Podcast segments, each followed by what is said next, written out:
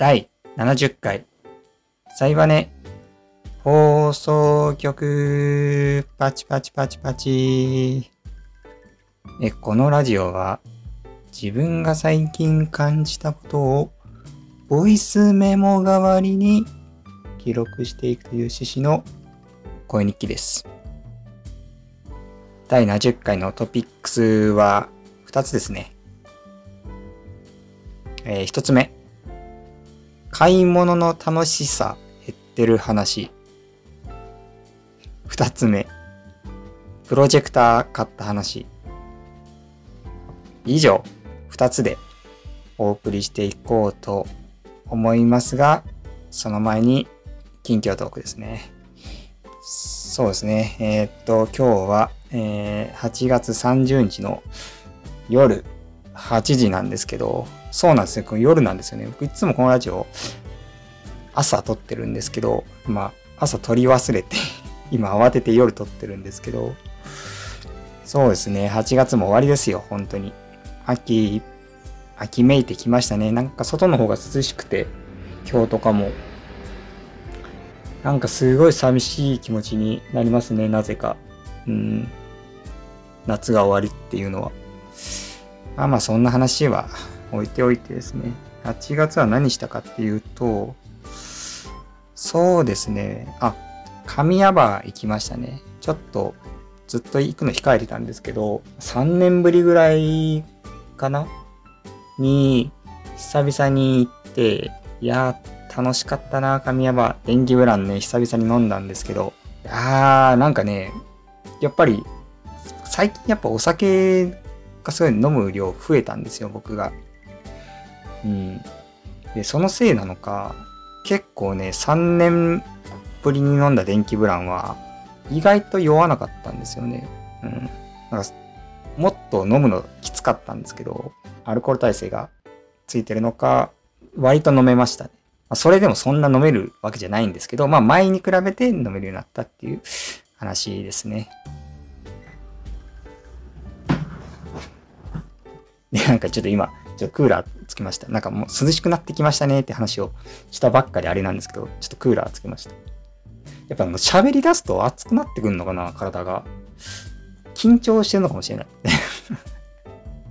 これ撮るの、70回撮ってんのに、未だに緊張すんのかっていうね、感じなんですけど、まあそんな感じで神谷場に来ましたっていうのと、あとは何かあったかな、あれだ。カルディ1万円企画をそういえばやりました。なんか昔もやったと思うんですけど、話したかなやった時は。1万円握りしめてカルディに行くっていうね、遊びを僕たまにやるんですけど、まあ、本当に目についたものをカルカルディっていうのはお店に行って、もう本当に目についたもの、ちょっとでも気になったものをもう片っ端からカゴに入れていくっていうね。で、まあ、1万円ぐらいを目安に、まあ、買おうっていう遊びをよくやるんですけど、よくやるっていうか、まあ、2回しかやってないんですけど、それをやりましたね、久々に。うん。で、これは、まあ前もそうだったんですけど、1万円いかないんですよね。カルディって。意外と安くて。前回やった時も5000円ぐらいで終わってしまって、カゴいっぱい買ったんですけど。で、まあ今回も、そんくらい？本当に3800円とかとかだったかな。もうめちゃくちゃ安くて、カゴいっぱい入れたのに。うん。意外といかないんですよ。1万円。うん。これと同じことを、あの、成城石でやったことあるんですけど、その時は1万円いったんですよね。ちょうどなんか、ちょうど1万円ぐらいだった気がしますね。カゴいっぱいで。うん。成城石はやっぱ高いんだなっていう発見がまああったわけなんですけど、まあカルディは結構リーズナブルで、意外とね、安く済むので、これね、楽しんで、ぜひ皆さんもね、やってみてほしいですね。うん。なんかその、1万円行きたいんだけど、もう持って帰れない量になっちゃうんですよね。1万円行こうとすると。カゴ2つ3つ分ぐらい買わないといけないし、僕車ないので、そんな持って帰れねえって なるので、もうほんとカゴいっぱい満タンっていうリミットになっちゃうんですけど、まいつかは1万円カルディで買い物したいなって思いますね。店員、レジの店員さんにいっぱいありがとうございますって言われましたね、なんか たくさんありがとうございましたって言われましたね。うん。でね、な結構いろいろ買ったんですけど、まあ、お菓子系が多いのかな。うん。調味料系もちょいちょい買ったんですけど、一番良かったのは、あネギ油。ネギ油っていう、まあ、ネギの油が売ってるんですけど、これがマジで良かった。あの、まあ、使い方としては、まあ、ごま油的な使い方、ちょっと香り付けに使うような感じで、例えばまあ、ラーメンとかにちょっと垂らしてみたりすると、味にこう奥行きが増すというか、まあなんかそれっぽいことはちょっと言えないですけど まあ美味しくなったりとかね。あなんかいつもと違うなっていう、そういうなんか調味料的な使い方として、うん、すごくいいなって思いましたね。なんかその、炒め物をするときに使う油としては、ちょっと、なんだろう、くどくなりすぎるというか、まあ量もそんな入ってないので、うん、ちょい足しで使える用途としてかなりいいのかなっていうふうに思いますね。うん、なんか普段食べてるものが、ちょっとワンランクアップするというか、なんでしょうね。いつもとちょっと変わって楽しいって感じですね でもほんと語彙力それが良かったかな。うん。あれ、あとクラフトね、コーラをね、買ったんですよ、そういえば。カルディがクラフトコーラ出してて、これはコーラ好きとしてはもう絶対買わないといけねえと思って、買って飲んだんですけど、まあ、美味しかったけど、なんだろうな。生姜っていうのかな。なんかカルダモンって感じの味がすごく強くて、今日好き嫌い分かれそうな。でもやっぱ、クラフトコーラって感じの味ですよね。うん。やっぱクラフトコーラはなんか、クラフトコーラらしさがなんかあるんですよね。これちょっと伝わるかな？なんかね、コカ・コーラとか、そういうなんかね、有名なメーカーのコーラとはなんか結構別物なんですよ。うん。まあ、ちょっと薬草感強いというかスパイス感強めなんですよね。そういう大手メーカーのコーラに対してクラフトコーラって。だからそういう意味ではすごくクラフトコーラらしさがあって僕は好きな味でしたね。うん、美味しかったです。うん、まあでもやっぱりヨシコーラが一番好きですけどね。クラフトコーラの中では。で、まあ感じかな、近況としては。じゃあ、トピックスの方に行っちゃいますか。えー、っと、一つ目ですね。買い物の楽しさ減ってる話。買い物楽しさ。買い物を楽しんでますか皆さん。僕はね、えっと、買い物もっぱら通販になってるんですよね、今。で、まあ、コロナ前は通販ってほぼほぼ使わない人間だったんですよ。うん。で、お店に行っても本当にしらみつぶしに欲しいもの探して、ウィンドウショッピングして回って買うみたいなタイプだったんですけど、まあ、家巣ごもりするようになって、まあ、通販をね、Amazon プライムにも入って、通販使うようになったんですよ。その通販がやっぱり便利すぎて、うん。便利すぎるんですよね。それがやばいって話をしたいんですけど、いや、これがね、そう、便利すぎるんですよ。便利すぎる危険性 っていうのがあって、あの、この前ね、久々に買い物行ったんですよ。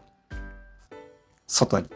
通販ではなく。っていう、蚊取り線香買ったんですよね。夏なので。うん。で、蚊取り線香、あの、ぐるぐる巻きの蚊取り線香を買ったので、それを置く台、蚊取り線香ホルダーが欲しいと思って、うん、なんかちゃんと火事とかにならないように専用のケースに入れて使いたいなって思ったんですよ。でじゃあ蚊取り線香ホルダー買おうってなって、じゃあ、なんか、東武ストア、東武ストアじゃないわ。なんだっけ。えっ、ー、と、東武練馬じゃなくてなんだっけあれ。なんだっけあの、なんだっけあれ。百貨店みたいなやつ。あれなんだっけ東京、東京ハンズ？東急ハンズか。東急ハンズ行ったんですよ。行ったんですけど、まあ、売ってはいるんですよね。まあ、1、2個売ってはいるんですよ。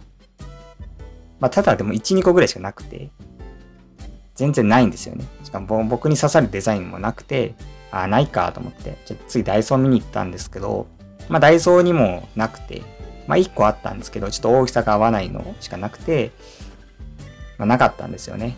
で、まあ、蚊取り線香ホルダーなんてそんなニッチなね、商品そりゃね、全然置いてないかと思って家帰ったんですよ。で、帰って、まあまあアマゾンで一応見てみるかと思って見てみたんですね。そしたらめちゃくちゃあって、もう膨大。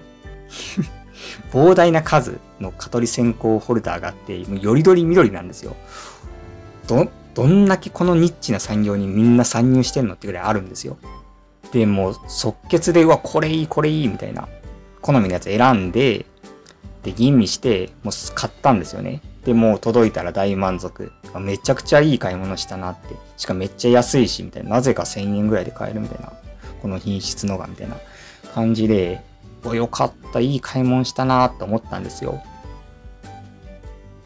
っていうのが、まあ前置きっていうことがあったと。まあ、アマゾンすげえなっていう風にね、思ったわけですよ。まあ、ここまではいい話じゃないですか。アマゾンすごいな、便利だなっていう話なんですけど、ここからなんですよね。またなんかね、ちょっと欲しいものがあって、あの、近くの、えっ、ー、と、あれなんて言うんだったっけ？あのデパート。なんて言うんだっけ？ララポートだ。ララポートに行ったんですよ。何を探しに行ったんだっけなあの照明か。照明が欲しくて、あの、行ったんですね、ララポートに。ニトリとか、あの、アクタスとかを見つつ、あ、いいな、いいなって見てたんですよ。で、まあ、そんな刺さるものなかったけど、まあ、80点ぐらい、K 点超えぐらいの商品あったから、まあ、それ買おうかなと思ったんですね。でも、いや、待てよと。そういえばなんか、蚊取り線香を買った時に、Amazon 見たらめちゃくちゃいいのあったな、みたいな。いいのあって、いい買い物できて終わったなっていうね、その経験がね、過去の経験がこう脳裏にちらつくわけですよ。って言って、まあなんとなく Amazon 見たんですよね。なんか欲しい照明、似たような照明ないかなと思って。そしたらめちゃくちゃあって、もう案の定。めちゃくちゃあるんですよ。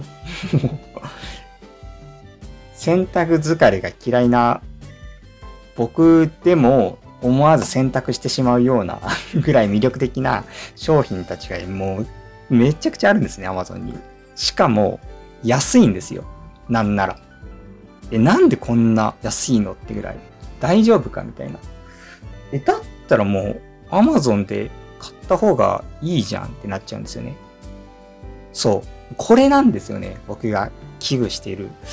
買い物の楽しさ減ってらんし。だからもう、何が言いたかっていうと、もう買い物、行くだけ無駄じゃねってこうなっちゃってるんですよ、最近。でもだって Amazon の方がいいもんあるもん。しかも安いし、そっちの方が。なんなら。あれ？と思って。だから、ほんと買い物行って、あれやこれやって、こう悩んでる時間楽しかったんですけど、なんかね、その、Amazon がちらつくようになってから、いや、あの時間、何だったんだろうみたいな。その時間が楽しめなくなったんですよね。え、でも、結局 Amazon の方がいいのあるしな、っていう、この、正論をめっちゃぶつけられるんですよ、僕に。いやいやいやいや、みたいな、その交通費かけて、時間かけて、労力かけて、この暑い中買い物行かなくても、アマゾンの方がいいのありますよ。しかも安いですよ、みたいな。もうグーの音も出ないんですよね。そっち一択じゃんってなっちゃうんですよね。やもう本当に虚無。だから僕の楽しかった日々が失われてるんですよ。アマゾンによって。いや、もちろんそれは客観的に見ると、もすごく効率的になって、合理的だし、もういいことしかないんですよ。いいことしかないんですけど、そうじゃないんですよ。俺の楽しさが奪われてるんですよね。この楽しさ、数少ない世の中の中で 数少ないかどうかは個人差あると思いますけど、それがちょっとね、いやもうびっくりして自分の中でなんか本当に買い物行かなくなっちゃったんですよね。うん。で、これね、服も同じことが言えて、なんかね、ZOZO タウンの方がいっぱいあるんですよね。当たり前なんですけど。その ZOZO、ZOZO タウン見た方がいっぱいあるじゃんみたいな感じになってるんですけど。やっぱ昔はやっぱり、その通販で買って届いたらなんか全然イメージと違ったものが届いたとかあったんですけど、もう最近そういうのもなくて、うん、なんかサイズ表とかもちゃんと見るようになったし、見方もなんか覚えてきて、なんか買って失敗っていうのがないんですよね。し、なんなら失敗しても返品できるし。うん。ってことで、服もね、なんかいろいろ見て回るのよりも、エゾゾタウン見たらもうしまいじゃんみたいな感じになるて、店行かなくなったんですよね。うん。なので、本当に店行くのは ZOZO に入ってない店しか行かなくなりましたね。ザラとか HM とかあの辺は ZOZO 入ってないので、そういう店は自分の足で行くんですけど、それ以外は、それ以外の店舗はもう、まあどうせ ZOZO の方がいっぱいあるし、みたいな感じで、見に行かなくなりましてね。本当に行くときは ZOZO で売り切れなのが店舗にあるかもって感じで見に行くときぐらいですね。うん。いや、そうなんですよ。だってもう本当にね、ウェブ限定商品とかめっちゃ出してて、そんなん通販見る一択じゃんっていうね、なっちゃうんですよね。そう、そのウェブ限定が良かったりするんですよ、ほんと、最近。力入れてるんですよね。きっとみんな。ウェブに。だからもう本当にね、ZOZO もと Amazon に支配されてて、俺のウィンドウショッピング楽しい、楽しい楽しい時間はもう完全に過去のものとなりましたね。うん。やっぱ人と行くのが楽しいって感じですよね。うん。もうだからそうそうですよね。人と行くのはまあ依然として楽しいんですけど、まあ人と買い物行く機会とかももう今減りましたし、そこに楽しみそこだけだと、その店舗の優位性が俺の中でかなり優先度が下がってて、いやもう Amazon でいっかとか ZOZO でいっかになっちゃってるんですよね。これって結構同じ人いるんじゃねえかなって思って今こう話してるんですけど、どうですかね？本当に多分ね、僕かなり通販は使ってってない方の人間だったんですよ。うん。かなり通販使い始めたのって、ほんとここ数年の話で僕って。もう、店に売ってなかったら諦めるみたいなタイプ、タイプだったんですよ。なんか通販あんまり好きじゃなくて。それはさっき言った、本当に買い物っていう、買い物に行って買うっていう行為を俺は楽しみたいから、それがない通販はあんまやらないっていう心情でやってたんですよ。ただまあいざこうね、使わざるを得ない状況になって使ってみると、まああまりに便利すぎて、もう戻れなくなっちゃってるんですよね。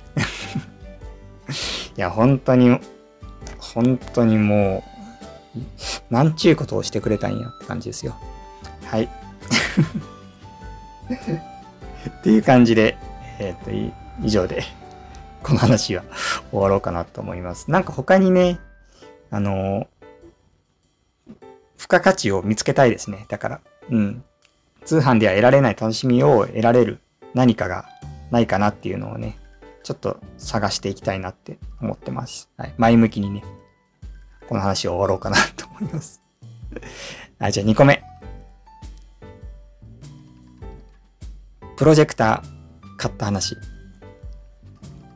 はい。これもね、Amazon で買ったプロジェクターなんですけど、あのー RIJ、RTA in Japan ってイベントがあって、でそれをもう毎回楽しみに配置をしているんですけど、それをね、ちょっとより一層楽しみたいなと思って、その楽しみが減ってますから最近 プロジェクターを買ってそれで見ようと思ったんですよ。うん。でね、プロジェクターを買ったんですけど、いや、本当にいい。マジで。本当にいい。プロジェクターもっとほんと早く買っておけばよかったなってね、思いましたね。プロジェクターはほんと前々から欲しかったんですよ。でもやっぱそんな必要なものでもないから後回し後回しって感じにしてたんですね。でもね、僕は知ってます。こういうのは買った方がいいんですよ。早く。欲しいけど必要じゃないから買わないで置いているやつ、皆さんもあると思います。買った方がいい、マジで。その、買ってまではいらないけど欲しいみたいなやつね。それ買った方がいいんですよ、マジで。今回も例に漏れず、プロジェクターは本当に買った方が良かったアイテムでしたね。うん。で、本当にね、とにかく、なんてやつかな。ほんと中国製の安いやつ買ったんですけど、中国製ほんと安くて、ビビったんですよね。なんてやつかな。ちょっと商品名、商品貼っときますね。えっと、あれに、小ノートに。なんてやつかな。ちょっと、えっと、買い物履歴、買い物履歴、注文履歴か。なんか、えっとね、読めねえな、これ。WIMI、WIMIUS、WIMIUS、K7 プロジェクターってやつです。500ANSI ルーメン。2万7000円ですね。これをね、買ったんですけど、いや、マジでいいっすね。でね、プロジェクターを買った人あるある。か、プロジェクター買った人のがっかりあるあるとして、音がうるさいっていう人がね、結構多いんですよ。僕の、まあ、主観なんですけど、この排気音、排気音っていうかね、モーター音っていうのかな、ゴーってなるんですよ。プロジェクターって。それがなんかうるさくて、あ、なんか思ってたのと違ったなっていう人ね、結構多いんですよ。なんですけど、僕は、そうは思わなかったですね。っていうのも、このプロジェクターが静かだったとかそういうことではなくて、まあ相変わらず音はするんですけど、結構ね、僕大学時代にプロジェクターをめちゃくちゃ使ってたんですよね。その作品展示とかで。あの、美術系の大学いたんですけど、まあ映像作品の展示とか、まあ普通にインスタレーションの作品の一部として映像を使ったりとかで、まあ天井に投影したりとか床に投影したりとか壁に投影したりとかいろいろやってたので、プロジェクターね、めちゃくちゃ使ってたんですよ。なので、その音がうるさいっていうのはもう周知の事実というか、まあ知ってますって感じだったんですね。その大学に置いてあるもう数百万円のプロジェクターとかでも音うるさいんで、もうこれしょうがないんだっていうね、あの事前知識があったんで、やっぱそこでがっかりするってことがなかったんですよね。それがめちゃくちゃでかくて、だから本当にもうマイナスからのスタートなんですよ。プロジェクターうるさいもんだよっていうね、その、ことを分かった上で買ってるわけなので、もうあとは上がるだけ。うん、その明るさも結構ね、ちゃんと調べて買って、まあ500あったらいけるかなみたいな、そのルーメンっていうのが、明るさの単位なんですけど、まあ、結構このルーメンっていうのがね、怪しい単位で、企業ごとに勝手になんか作ってんですよね。作ってるっていうのは言い方悪いんですけど、なんかその、世界基準みたいなのが なくて、その、どこを測ってもいいみたいな感じで、なんかもうやりたい放題らしいなんですよね。で、測る場所によって明るさなんて当然違うわけで、うん、結構いろいろ数値は闇が深いらしいんですけど、うん。まあ、そんな中でも、まあ一応なんか標準、ちゃんと調べるとその、最近なんかその標準規格が作られたらしくて、明るさの。それが小さく書いてあったりして、商品の端っこの方に。そこでちゃんと比較したりして買ったんですけど、まあいいですね。うん。本当にいい。一応なんか無線とかでも使えるらしいんですけど、なんか無線はあんまり調子悪くて、結局優先しちゃってるのが、まあ残念かなぐらいですかね。あ、んま無線はそもそも期待してなかったんで、あれなんですけど、あれですね、あの、スマホとかに、その、同じ Wi-Fi につないでると、あの、無線でプロジェクションできるっていう、まあ、機能があるんですけど、そこはちょっと重かったかなっていう感じですかね。まあ、僕の無線の調子が悪い、無線が遅いっていうのは、多分あると思うんで、まあ、中継機とかね、ちゃんと導入してるしっかりした家だったら、まあ、動くかなとは思うんですけど、まあ、僕はもう20メートルの HDMI ケーブル で繋いでますね。でも本当に良くて、もう、パソコンとリビングとプロジェクターに、もうハブで分配して HDMI を全部繋いで、もうどこにいても同じ映像が見れるように今なってて、家が。もうリビングにいても RIJ 見れる。デスクにいても RIJ 見れる。寝室にいてもプロジェクト、プロジェクターで RIJ 見れるみたいなね、感じしてて、でも本当に最高ですね。うん。ゲーム。あ、そうですね。あ、不満点はね、一つだけあって、ゲームをプロジェクターでやったんですけど、ちょっとなんかフレームレート低いかなっていうのが、ちょっと思いましたね。ちょっとなんかあんまり滑らかじゃないんですよね、動きが。うん。なので、まあ、ちょっとゲームとかには不向きなのかなっていう。アクションゲームとかやると、あれってなんか思ってた動きができない。テレビではなんかちゃんと動けたのに、プロジェクターで見るとスムーズに動かないなっていう。なんかスムーズには動くんですけど、なんでしょうね。思ったタイミングでジャンプしないなとか、いうのが結構あったりとかして、まあそれがプロジェクターの影響なのかちょっとはっきりは言えないですけど、まあそういうことはありましたね。うん。なのでまあ、細かな動作が必要じゃないアクションゲームだったら、まあ全然できるぐらいのレベルなので、そんなに気にしてはいないんですけど、それぐらいかな、不満点は。うん。1個ありました、不満点。もう1個ありました？あのリモコン？リモコンついてるんですけど、なんかね、テレビのリモコンと周波数が一緒なのかわかんないんですけど、テレビが反応しちゃうんですよね。プロジェクターのリモコン使うと。プロジェクターの電源を切ると、テレビが、あの、ショップジャパンになるんですよ。いや、ま、ま通販、通販の番組にね、チャンネル変えやがるんですよ。プロジェクターの電源切るたびに、テレビが通販に変わるっていうね。これどうにかできないのかな。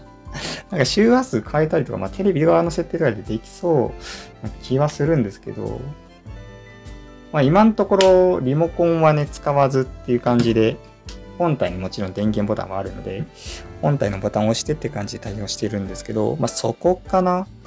混戦しちゃうんですよね。めちゃくちゃ面白いくて笑っちゃったからいいんですけど、もう笑ったら負けなんで、まあ、そういう面白いことがあったなって感じですね。まあ、プロジェクターね、いや、本当にね、今はね、結構僕、e スポーツをよく見るので、なんかストリートファイター、すごい好きなんですよね。ストリートファイターも今リーグ戦やってて、それをやっぱり大画面で見れるっていうのは迫力あって楽しくて、うん。まあ、RIJ 終わった後もちゃんと使ってまして、うん。アニメ見たりとか映画見たりとか、もう本当に買ってよかったなって感じですね。もう、あれも買いましたもん。スクリーン。スクリーンっていうのは、まあ、ただの白い布なんですけど それも買いましたしね。本当にプロジェクター楽しい。結構ね、映る。暗くなくても。かなり明るめのやつを買ったおかげなのか。もう本当に昼間窓を開けてて日光ガンガン入ってるようなとこでも映りますね。ちゃんと。うん。って感じで、まあ、いい買い物したなっていう話です。Amazon 様のおかげで。はい。という感じで、えっ、と、以上になります。この後は引き続きエンディングです。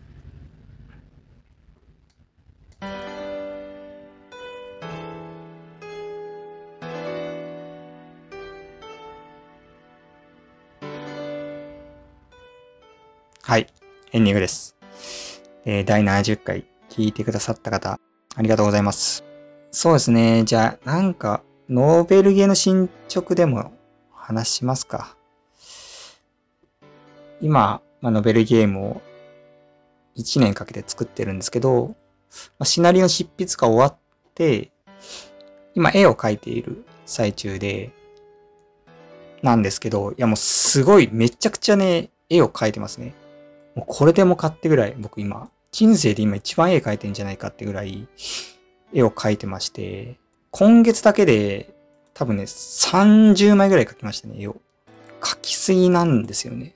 で合計で何枚かな？ちょっと待って。合計で、今月だけで30枚描いて、合計で60枚ぐらい今描いてて、前作のそのノベルゲームの絵の枚数が、確か50枚なんですよね。もうすでにそれ超えてるんですよね。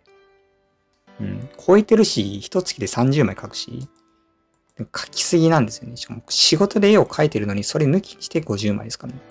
どんだけ仕事でも絵を描いて、プライベートで月30枚絵を描いてって、どんな絵描くんだっていうね、本当にシナリオ執筆しんどかったんだなっていうのが なんか自分でもわかるっていうか、いや、本当慣れないことして疲れたんだなっていうのがね、本当その、その疲れを発散するかのように、もう猛烈に絵を描いてて、いや、絵描くの楽しいって思いながら絵描いてて いや、ほんとシナリオ大変だったな、書くの。って感じですね。なのでもうほんと、完成しちゃうんじゃないかなって感じですね。ゲーム。だから12月ぐらいにリリースしたいんですけど、あの冬の話なので、めっちゃ雪、雪降ってる話なので、って感じなんですけど、もう完成しちゃいそうなんですよね。なのでなんか、もうちょっと UI に凝ったりとか、まあ演出に凝ったりとかするなんか余裕とかもできそうで、そういう部分もちょっと詰めていこうかなって思ってて、うん、なんか楽しみが残ってて、楽しみですね 楽しみが残ってる楽しみですね。マジ本当やばい。語彙力がやばい。本当に。もうほんと語彙力どうにかしないと。はい。っていう感じで、まあちょっとこれ以上喋っても語彙力多分が、語彙力がやばいんで、終わろうかなと思います。第何十回。聞いてくださった方ありがとうございました。それでは、良いお年を。良いお年を。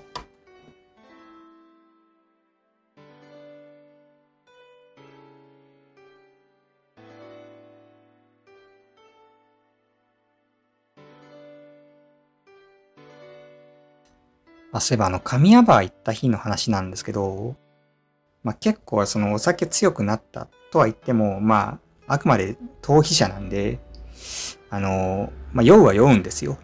うん。電気ブラン飲むと。で、まあ、結構酔いつぶれちゃって、すごい体調悪かったんですよね。家帰った瞬間。なんか家帰って、はって気が緩んだ瞬間、すっごいもうなんか体調不良になって、頭も痛くてガンガンするし、重いし、体もなんか動かしづらいみたいな。なんか久々にがっつり飲んで、いやもうやっぱ、あ、もう無理だわ。やばい。もうやめようみたいな。もうなんか外で飲むの、もう無理。控えようってね、めっちゃ思ったんですよ。その瞬間。めっちゃ思って、翌日、体調治ったんですね。治った瞬間はまた神やばい来てってなったんですよ。やマジ本当人間って、本当に都合よくできてますな。できてますな。ってなんだ。できてますね。本当に。いや本当になん、辛い時のこと一瞬で忘れるんですよね。昨日あんなに辛くて、いやもう、もうセーブしよう、もうセーブしよう、飲む量セーブしようって、あんなに心に誓ったのに、体調治った瞬間、もう、キラッ